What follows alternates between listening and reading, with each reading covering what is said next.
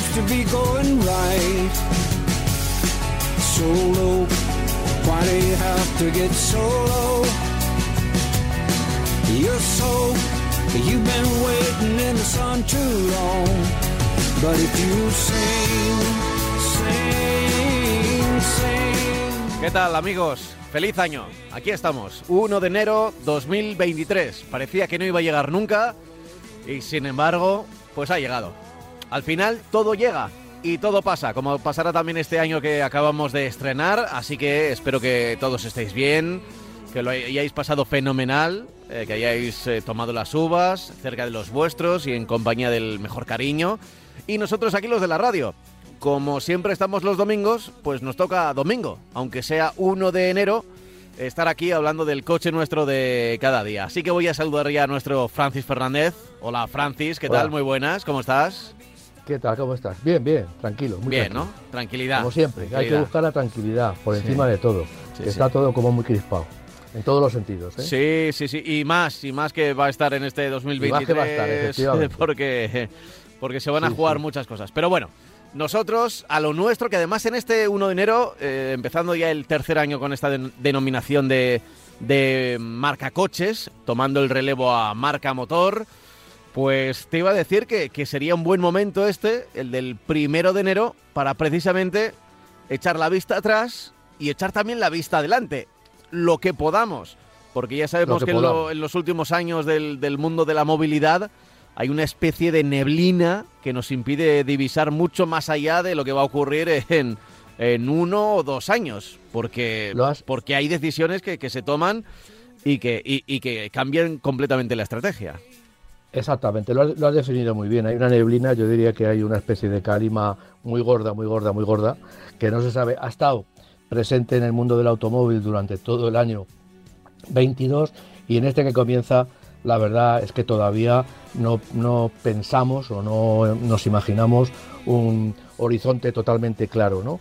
Eh, están sucediendo cosas que deben preocuparnos a todos los amantes del automóvil y a todos los que necesitamos movilidad porque parece que las que las cosas no se están haciendo o no están no se están eh, pensando yo entiendo con toda la, la, eh, pulcritud que debería hacerse o sea hay Mm. cosas que hay que pensarlas mucho antes de tomar decisiones y yo creo que se están tomando decisiones unilaterales se han tomado decisiones unilaterales que no han contado con, con todos los actores de, de esto que es la, auto- la automoción la, la, eh, más que la movilidad el tema del automóvil me estoy refiriendo ahora Sí. y claro, pues las marcas van por un lado, las estrategias de, de la Unión Europea, por centrarnos en Europa, porque es lo que más nos interesa, pues van por otro lado. Eh, el tema del cambio climático, pues tampoco se define de una forma clara, con lo cual digamos que estamos en un, en un momento en el que todo el mundo está tirando por una dirección, pero al final yo creo que todas estas, todas estas viajes que estamos haciendo a- para buscar soluciones pro- a, los problemas que nos encontramos deben de converger y que todos tomen un camino común, que las marcas, las administraciones, los ayuntamientos, todos más o menos tomen un camino, un- un- una dirección común para tratar por lo No menos pides nada. los problemas No y pides nada. Que Ya, se, ya, que ya, se pongan joder, de acuerdo, dices. Bueno, eh, eh, lo- los Reyes Magos vienen adentro de nada, con lo cual, bueno, Sí, yo- sí, sí, es por verdad. eso yo ca- casi Por estoy pedir- la carta a los Reyes Magos, ¿no? Sí, sí. Prácticamente.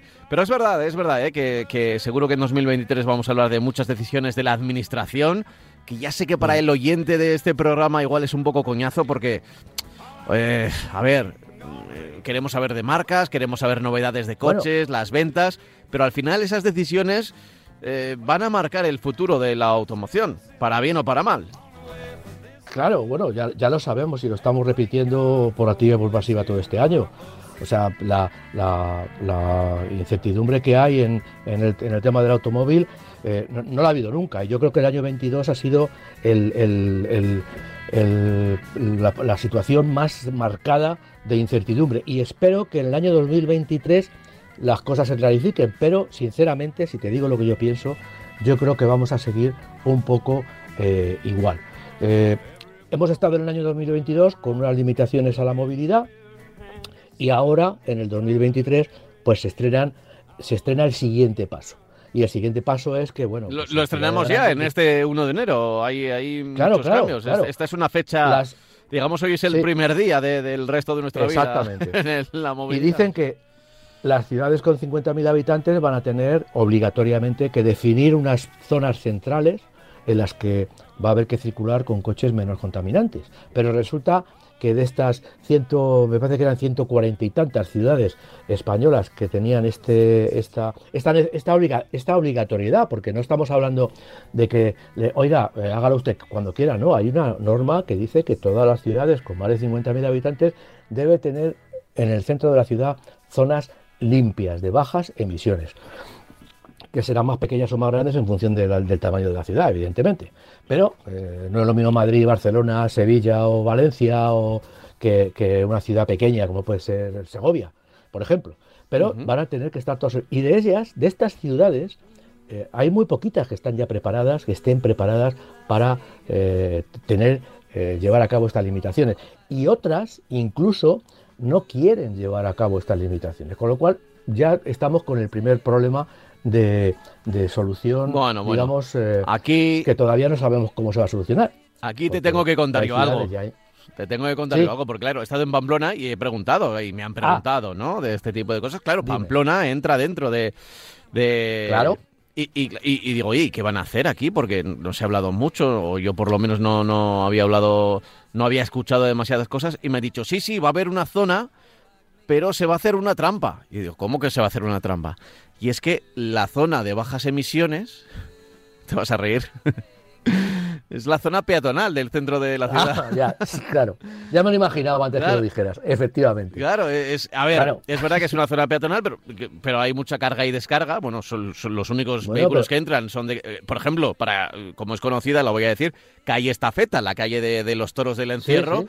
Eh, Sí. es, es peatonal, pero ahí por las mañanas pues entran pues los camiones que llevan pues eh, a todos los restaurantes, toda la restauración que hay allí, pues que no son pocos, pues llevan pues pues eh, pan, las bebidas, la comida, eh, y es- Sí. eso sí que no son eléctricos ni nada por el estilo. Pero esa es la zona de bajas emisiones, la peatonal.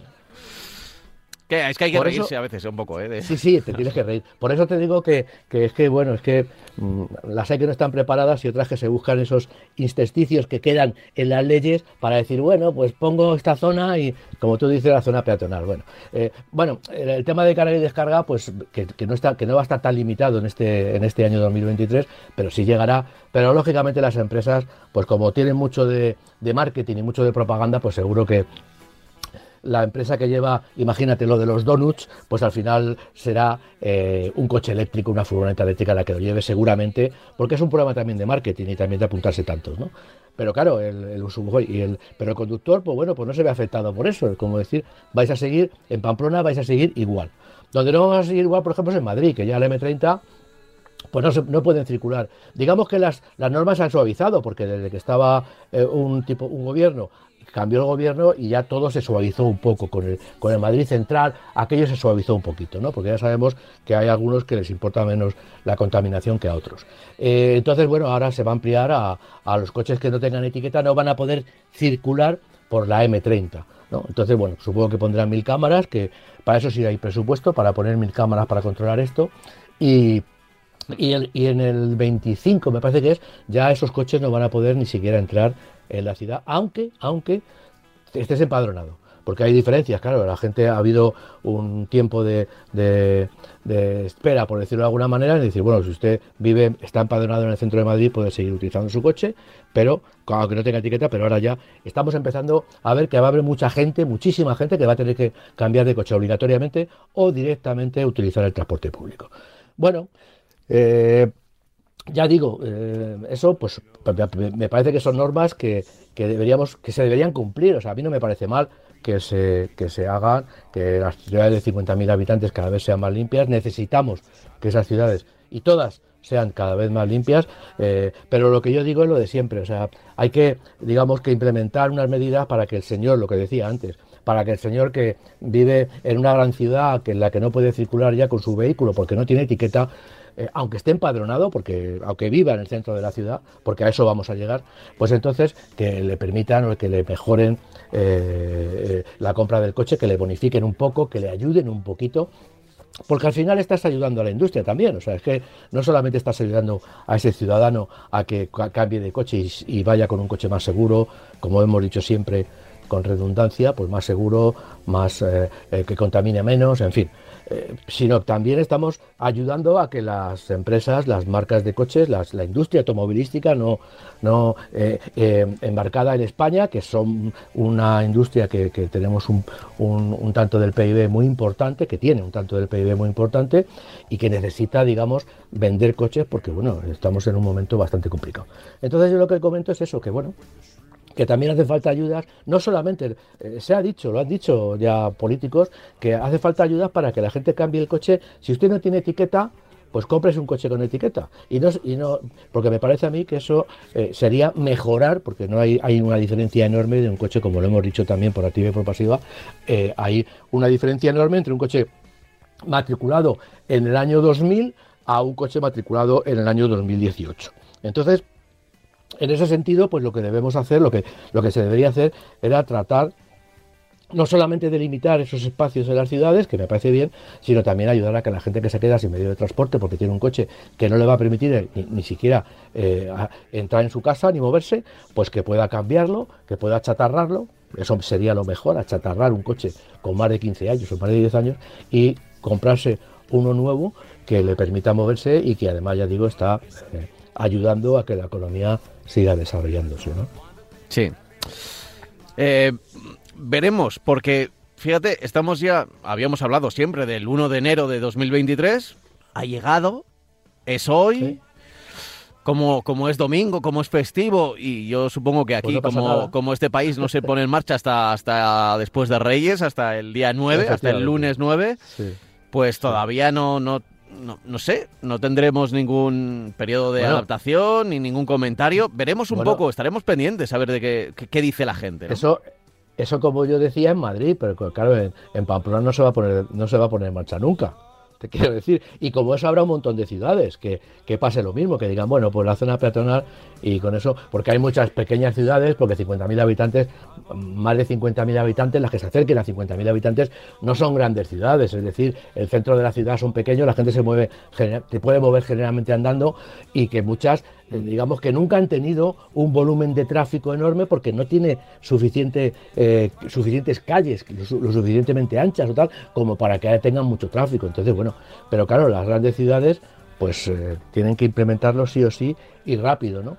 En el sentido este que te comentaba antes de vender coches, pues bueno, estamos viviendo también, como mm, te comentaba en el programa que te he pasado, en el resumen que te he pasado, que estamos viviendo un momento también muy importante ya hablando desde el punto de vista de los fabricantes, en los cuales están, mm, digamos que redistribuyendo, redefiniendo las gamas de producto. Eh, hay marcas como Renault que le está vendiendo toda la tecnología de motores térmicos, se lo está vendiendo o está colaborando con marcas chinas para pasárselo.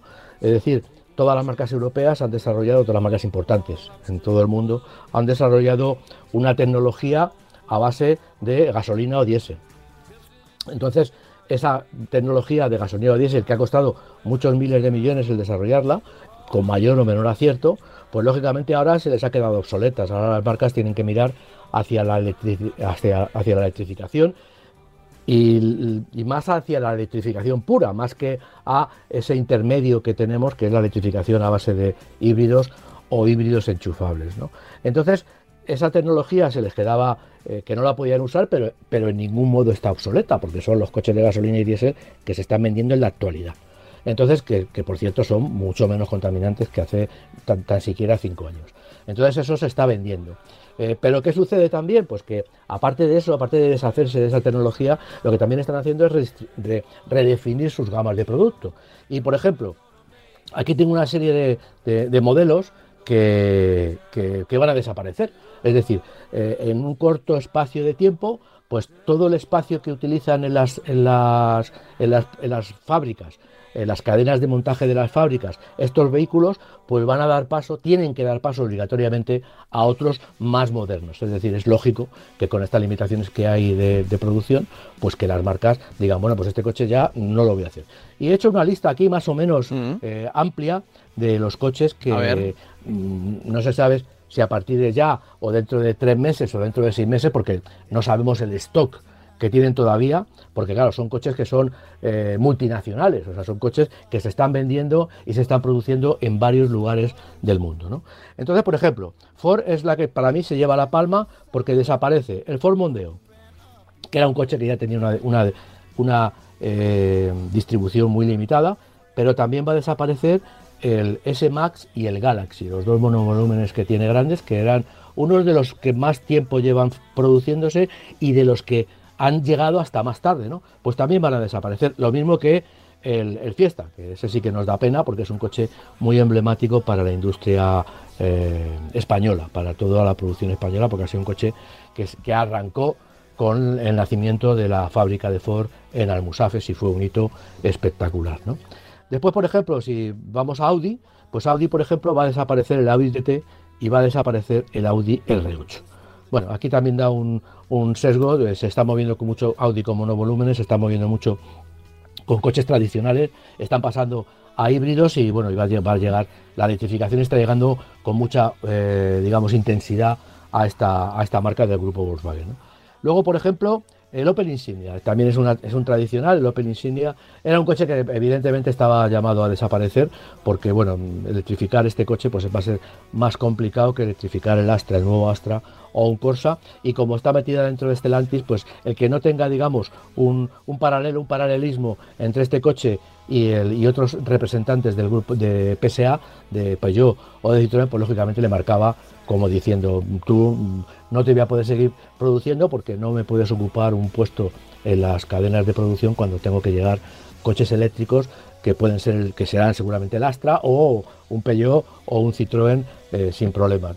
Después, por ejemplo, el Kia Stinger. El Kia Stinger es un coche que, bueno, que tampoco es que haya tenido una, una mm, un, nivel muy elevado de ventas en, España, pero bueno, eh, da un poco la idea de que Kia quiere dedicarse a los coches más, digamos, en su ambiente, que son coches populares, más populares, de tamaño más medio, pequeño o medio, y no un aparato como este, que bueno, que, era, ha sido una señal de la marca de que tiene una tecnología avanzada, pero lógicamente ni se ha vendido mucho, ni ahora está para, para eh, digamos, seguir en producción.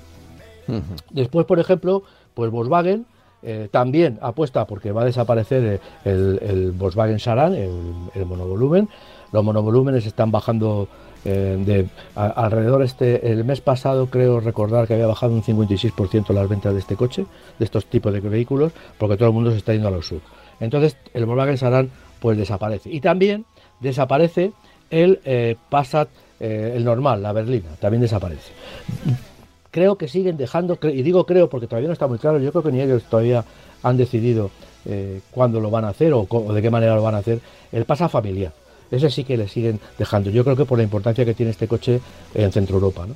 Pero lógicamente también con esa, esa nueva gama que tienen de coches ID en el que está sacando continuamente nuevas versiones y que va a copar todos los nichos y todos los segmentos de mercado, pues lógicamente el pasa, el pasa familiar, el tres volúmenes, la berlina de siempre, pues va a desaparecer. Otra berlina también tradicional que va a desaparecer es el talismán.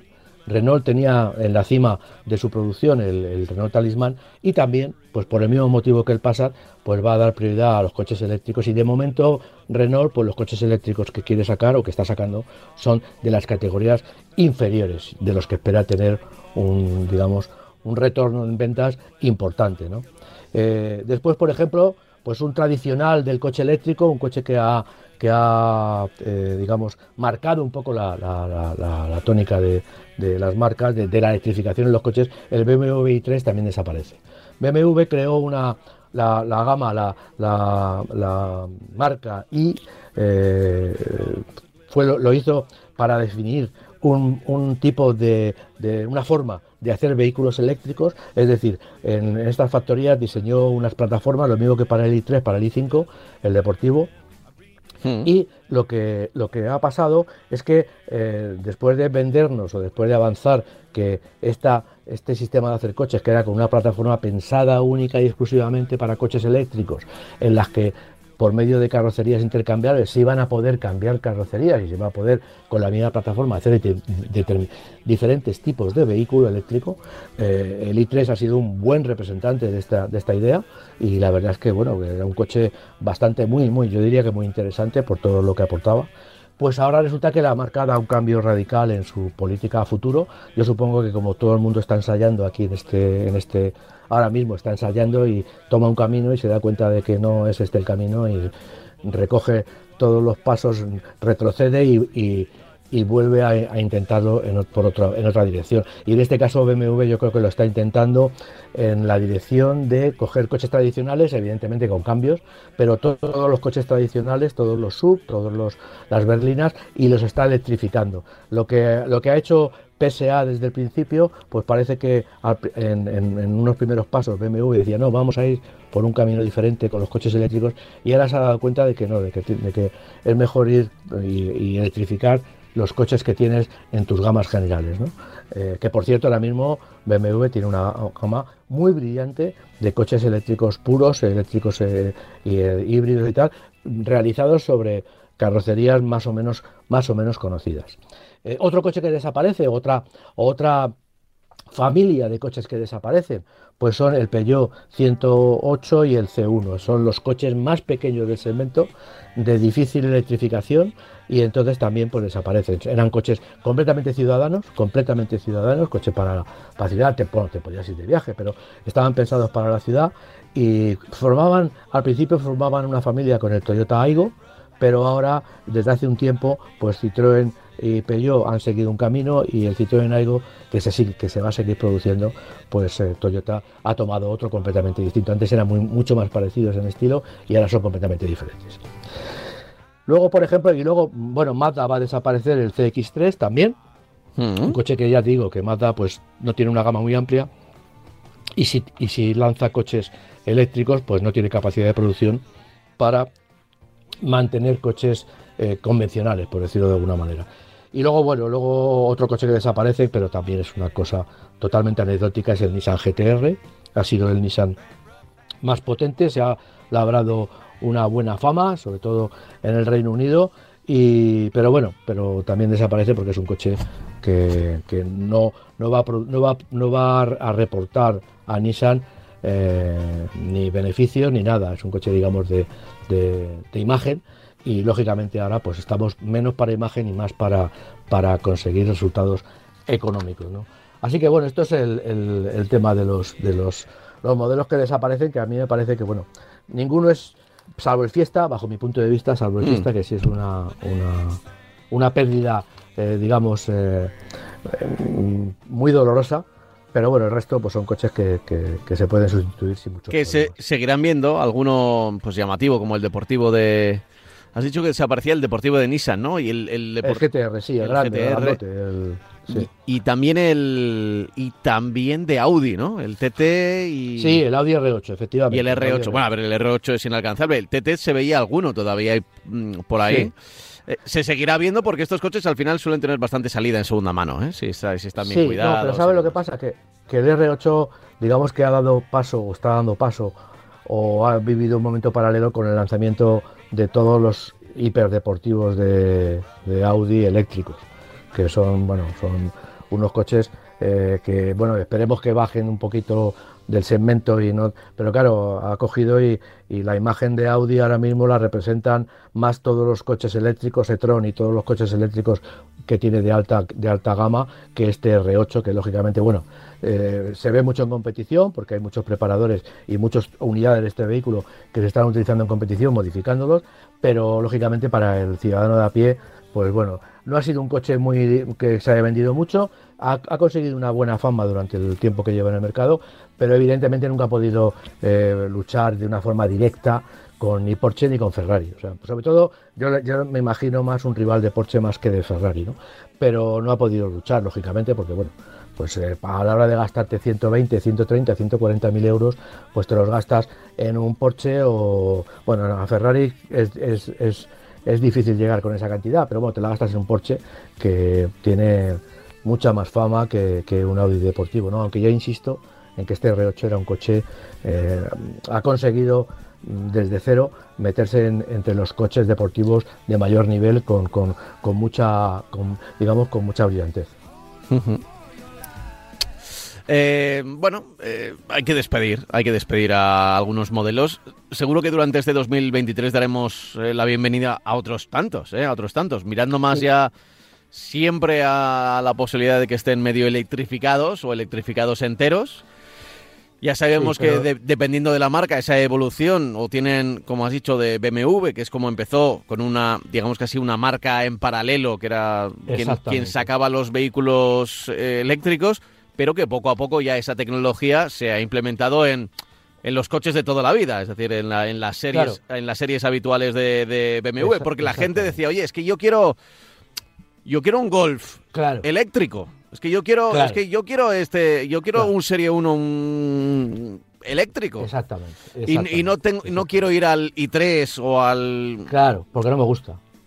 Porque además ya sabemos que los eléctricos por un tema de marketing, los primeros eléctricos de marketing, entiendo yo que de, marketing, eh, los diseños han sido siempre un poco, poco llamativos. Yo, ¿eh? yo lo que creo es que eh, en un futuro, digamos que los coches eléctricos seguirán una línea diferente a, la que siguen ahora en cuestión de estilo.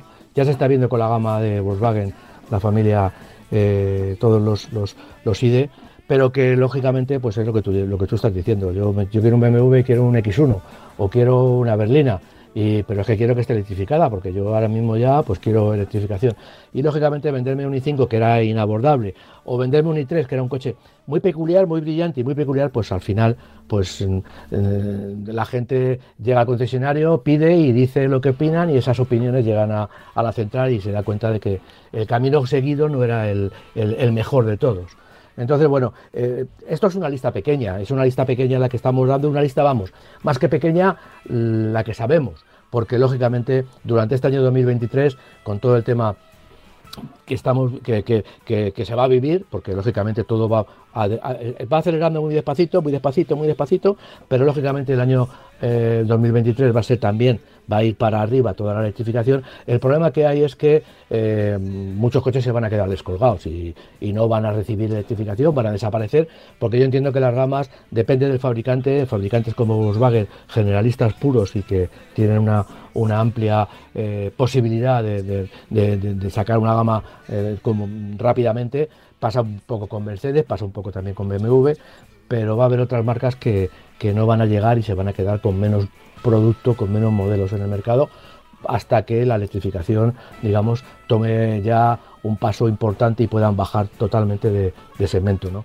Y ya digo que estos nombres son nombres a añadir a una lista que se va a ir completando en el 2023, en el 2024, en el 2025 y que bueno, es un, digamos, el signo de los tiempos, ¿no? Ya. En fin, eh, lo, vamos a ir viendo porque estamos todavía en el primer día del año y tampoco me quiero liar demasiado con, con que vamos, a, o sea, intentar eh, frotar demasiado la, bola de cristal. Porque al final, pues, pues, pues cada semana aquí lo, vamos a ir contando. Mira, eh, ya, lo que, lo que ya sabemos más o menos hacia dónde vamos, ¿no? Sí, sí. Lo que no es bola de cristal, por ejemplo, lo que ha pasado en el 2023, hablando un poco de la producción de vehículos. Ya hemos hablado largo y tendido, todo esto ya lo hemos comentado, todo el tema de la caída de producción, el COVID ha sido un problema enorme, la dependencia de China y de Taiwán para semiconductores o piezas ha sido, como se ha demostrado, totalmente equivocada, o sea, las marcas ahora están mirando para otros sitios o mirando para tres o cuatro proveedores, tener tres o cuatro proveedores en distintas partes del mundo y no confiar todo en que nos vamos a lo más barato. Eh, no digo que sea lo peor, no, lo digo, pero sí se ha demostrado que es poco inteligente el eh, depender prácticamente de un fabricante de semiconductores, prácticamente de un país como China para producir piezas, porque China ya sabemos que, ha estado tratando el COVID de una manera un tanto original. Ahora parece que, aquí, que, lo, que se, ha, eh, se ha decidido abrir un poquito y a dejar a la ciudadanía, no, no dejarlas encerradas cuatro meses en su casa, pero también se está viendo que están aumentando los, los, los eh, contagios.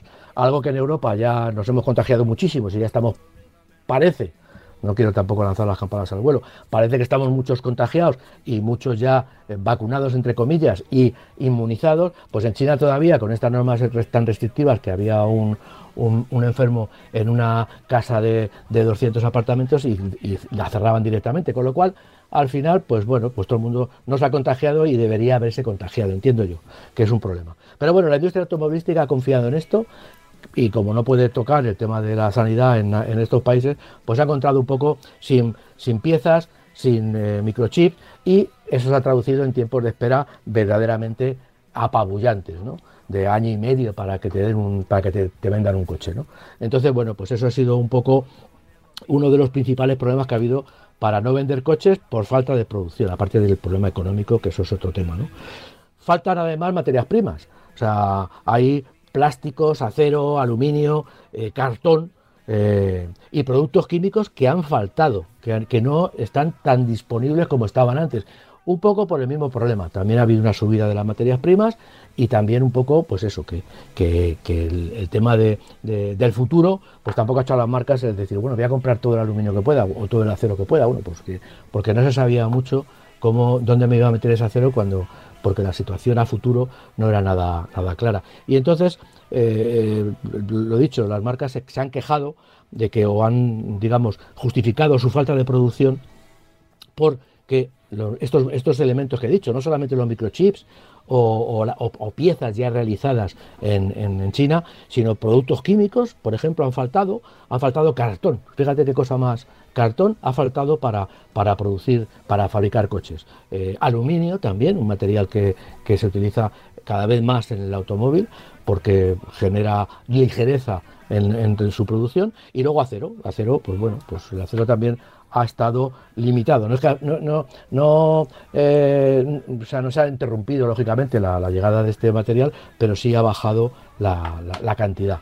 ¿no? Y bueno, y, ya digo que el, 2000, el 2021, eh, esta falta de producción, lógicamente, se ha traducido en una falta de ventas. El 2021 ha sido un año pues, prácticamente en blanco para la industria del automóvil, 840.000 coches. Este año 2022 yo creo que vamos a repetir, aunque noviembre ha sido un año, un mes bueno, luego lo veremos en, Europa, pero yo creo que tanto el 2022 como el 2023 van a ser años de transición que yo no entiendo, yo no creo que vaya a haber un repunte muy importante hasta cifras de hace mucho tiempo.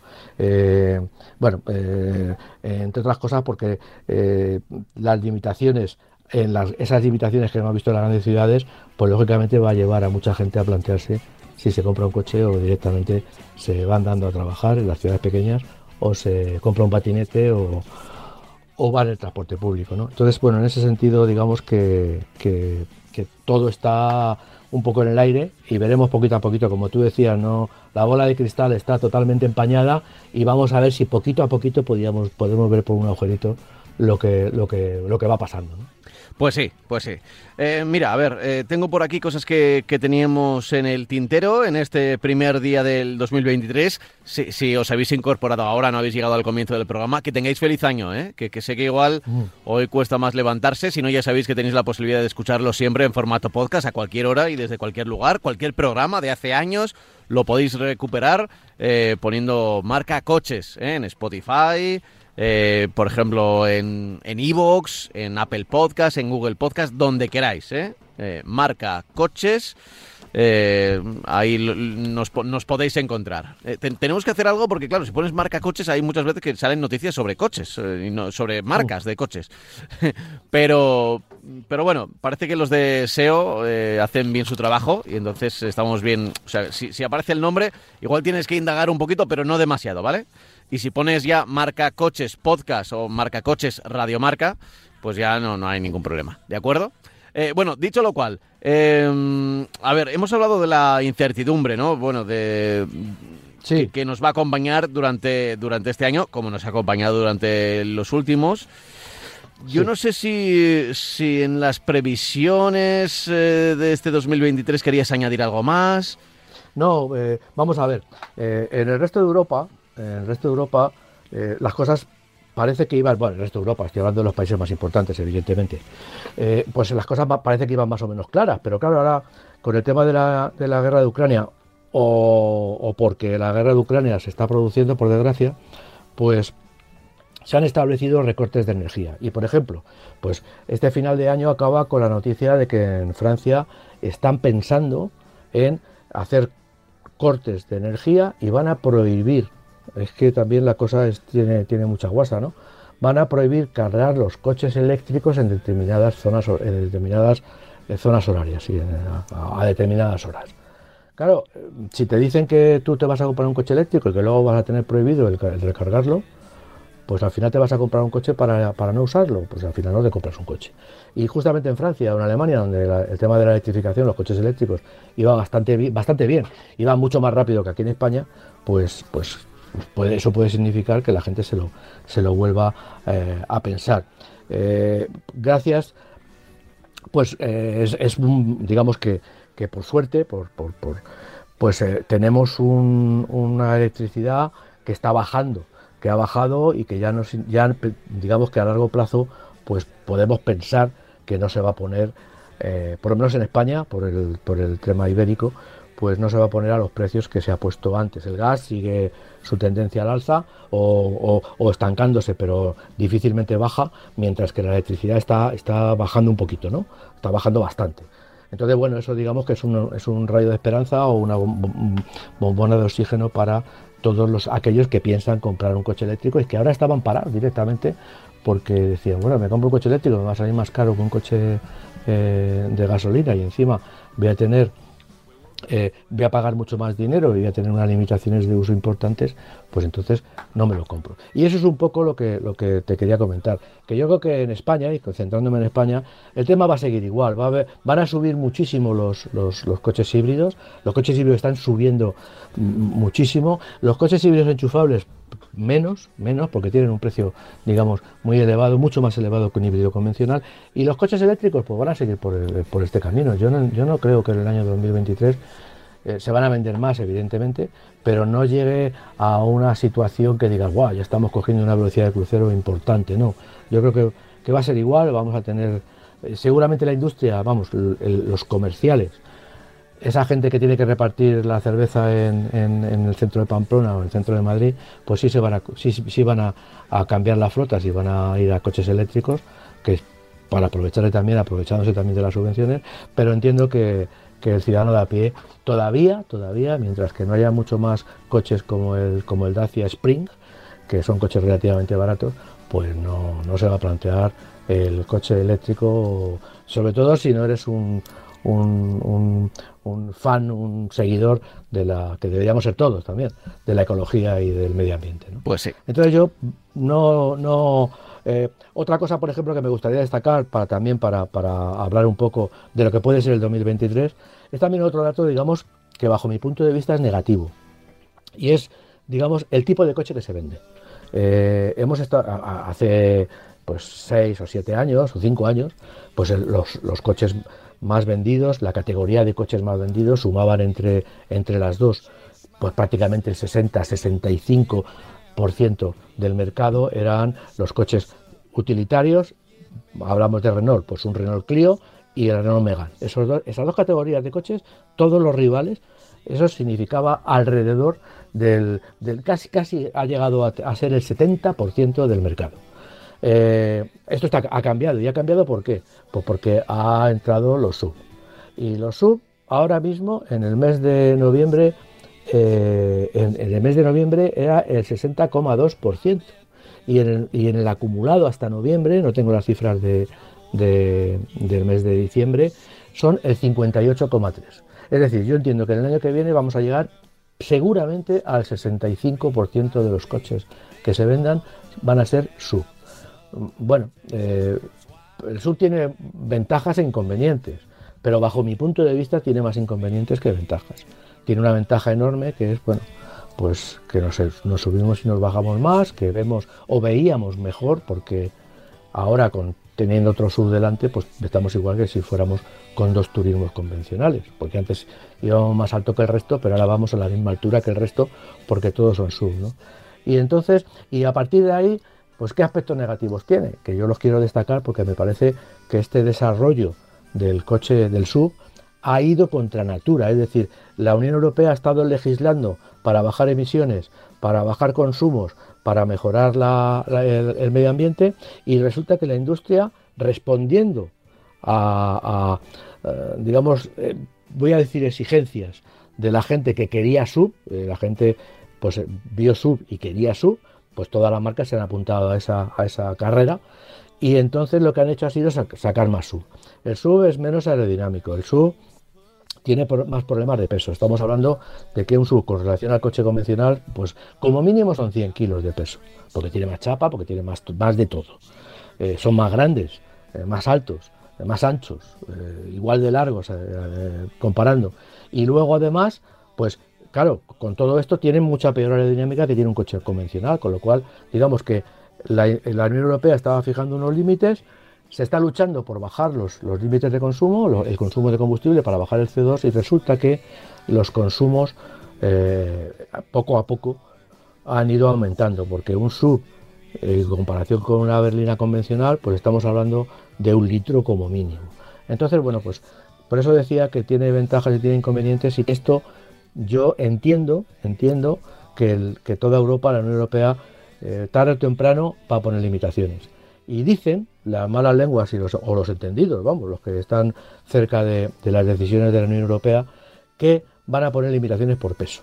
Es decir, el coche no van a decir, bueno, es que usted tiene, tiene potencia, emite tanto y le voy a dar la etiqueta tal y le voy a poner el impuesto de matriculación al 4 o al 9. No, van a decir, usted tiene, usted se ha comprado un coche que pesa tantos kilos, usted va a pagar tanto. entonces, ¿qué es lo que va a pasar? Pues que los coches utilitarios y los coches eh, medio, la, categoría media, el Clio y el Megan que comentábamos antes, pues van a, van a tener un impuesto determinado y en cuanto eh, hay una categoría que pase, como digo yo, de, 100 kilos es del Megan, pues dirán, bueno, pues usted me va a pagar, cuando compre el coche, me va a pagar tanta cantidad. Porque claro, es que por un lado Europa, la Unión Europea va por un lado legislando y por otro lado las marcas de coches yo, bajo mi punto de vista, se han equivocado al seguir esa, tendencia. Es decir, han dicho, bueno, como se lleva el sub, vamos a sacar sub. Sí, pero dentro de nada, pues no sé, no, no, no tengo muy claro qué es lo que va a pasar, pero yo entiendo que van por ahí los tiros, que la Unión Europea está deseando que haya más sub para dentro de dos años, un año, año y medio, pues ponerles un, impuesto por peso, que es lo que se está hablando dentro de la, dentro de la gente que legisla la Unión Europea. La legislación europea. Con la iglesia hemos topado. Sí, efectivamente. Veremos, porque me da a mí, me da a mí que también en este año que está empezando vamos a tener eh, bastantes decisiones desde Europa. Ya sabemos que luego ponen unos años, pues 2035, 2050. Bueno, en su momento pusieron el 2020, ¿eh? el protocolo de, de París. 2020, bueno, pues estamos en el 2023 ya y bueno, eh, hay que decir que sirve. Hay que decir que, que de hecho las normativas europeas sirven bastante más que, el, que las nacionales porque nos encontramos más allá del mundo del automóvil, eh, gigantes de la comunicación, y digo de, comunicación, pues desde los, pues los Amazon, los Apple, eh, los Google, que claro, se han encontrado con que en el resto del territorio, mm, por ejemplo en Estados Unidos, tenían más libertad para hacer eh, cosas eh, pero llegan a Europa, que es un mercado importante, y tienen sus, sus trabas, ¿no? Pues antimonopolio o, o, porcentajes que tienen que cumplir. Eso en el mundo del automóvil también ha ocurrido. ¿Y, y, qué está pasando? Pues que hay algunas marcas, y ya lo hemos visto desde hace tiempo, que, que han decidido irse de Europa. Francis. Eh, o sea, que, decidieron, oye, no, es que no voy a ser competitivo. Con lo que me exige la Unión Europea no voy a poder ser competitivo.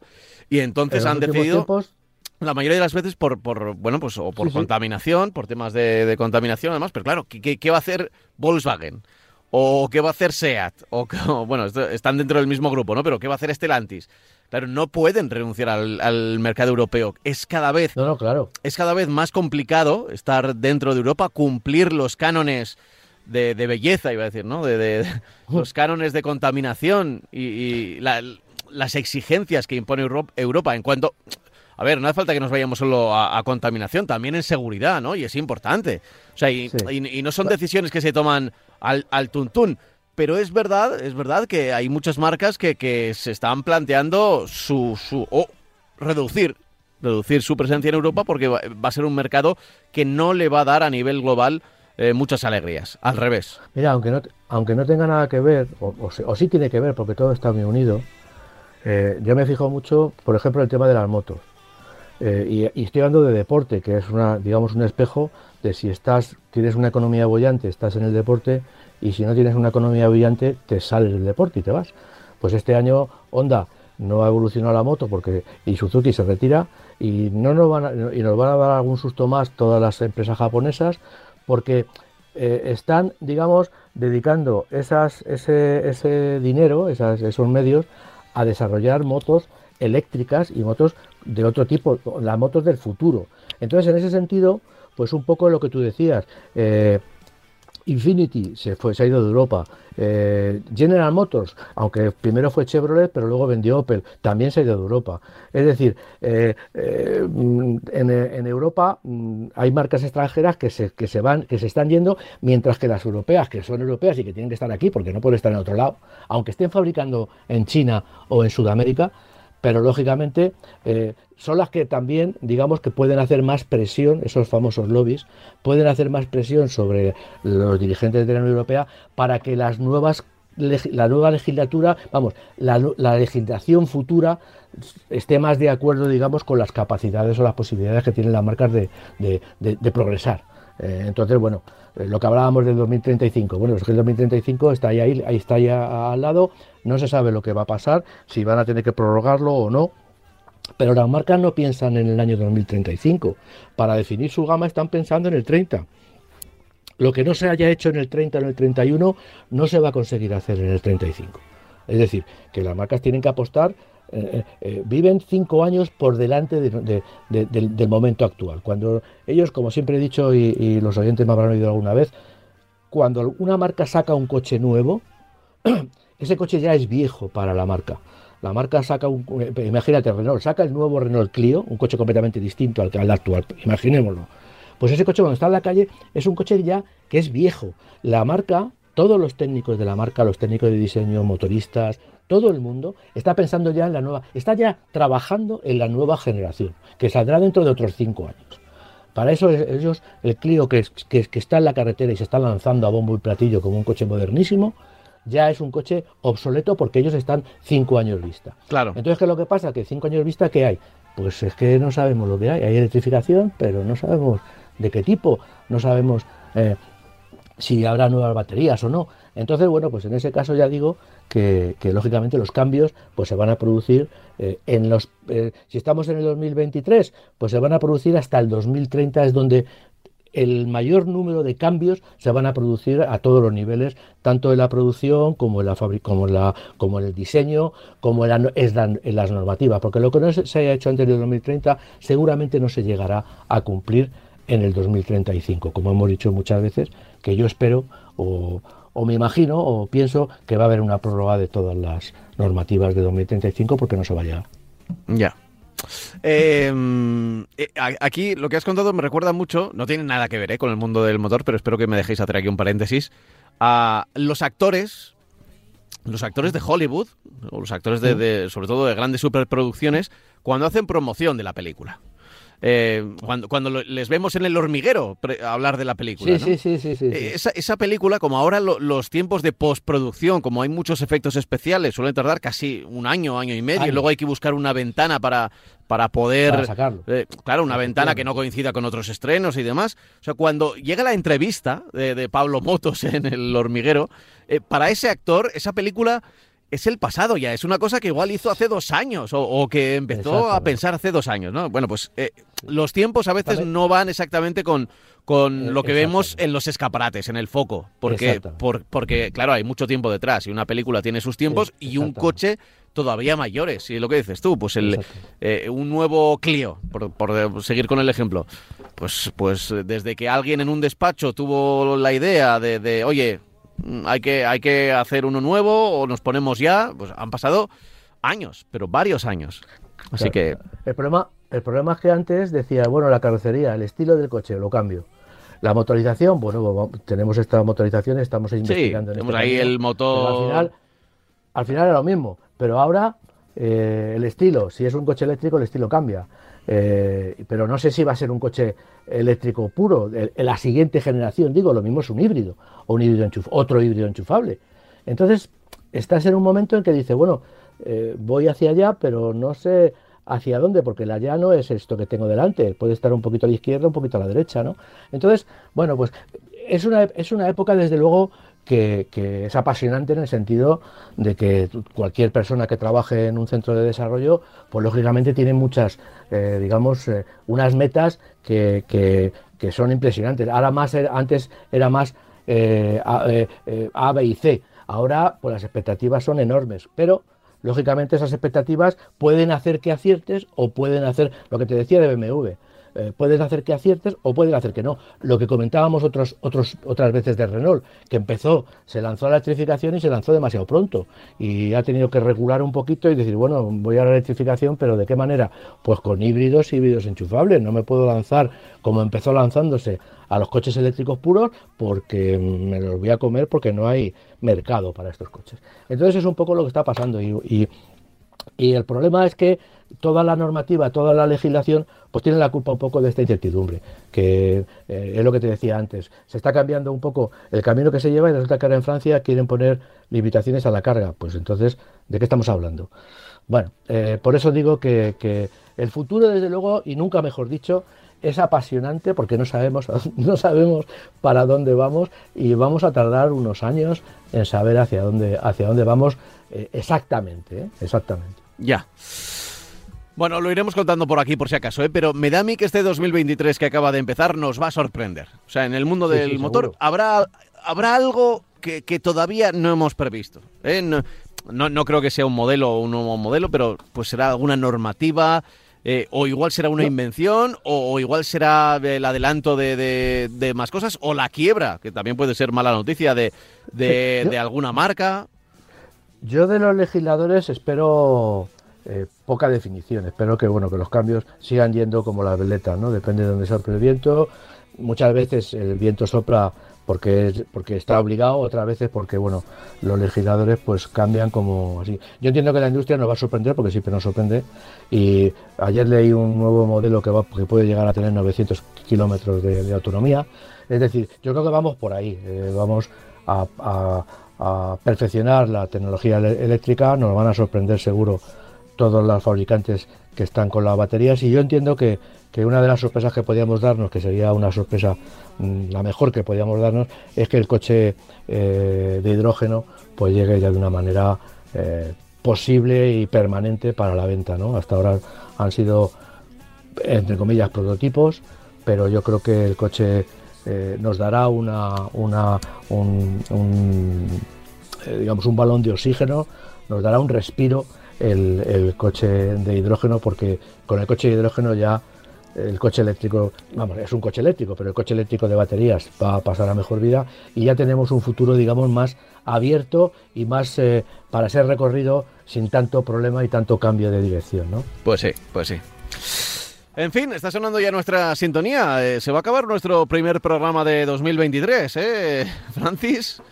Prometo, prometo que para el 2023, el segundo y los programas que vengan, vamos a tener un apartado eh, mayor en el programa a, modelos nuevos.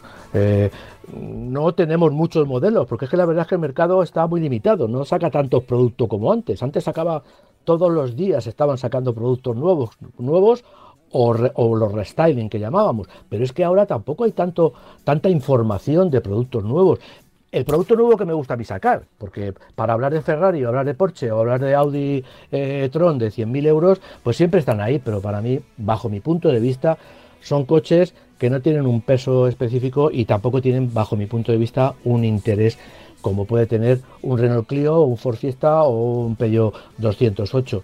Entonces, bueno, por eso no ha habido tanto producto nuevo del que hablar en este año 2022. Yo creo que en 2023 aunque vamos a seguir un poco igual, pero yo creo que, que, las expectativas señalan que van a bajar en el mercado, digamos, y vamos a poder hablar, aunque sean de coches eléctricos, pero vamos a poder hablar de coches más eh, accesibles para, el, para el, común de los mortales. Nos lo apuntamos por aquí, Francis, e intentaremos cumplirlo en 2023, pero será ya en el segundo programa, la semana que viene.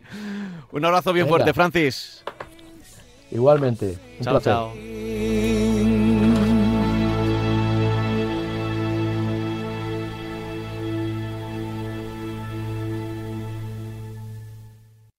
out of your mind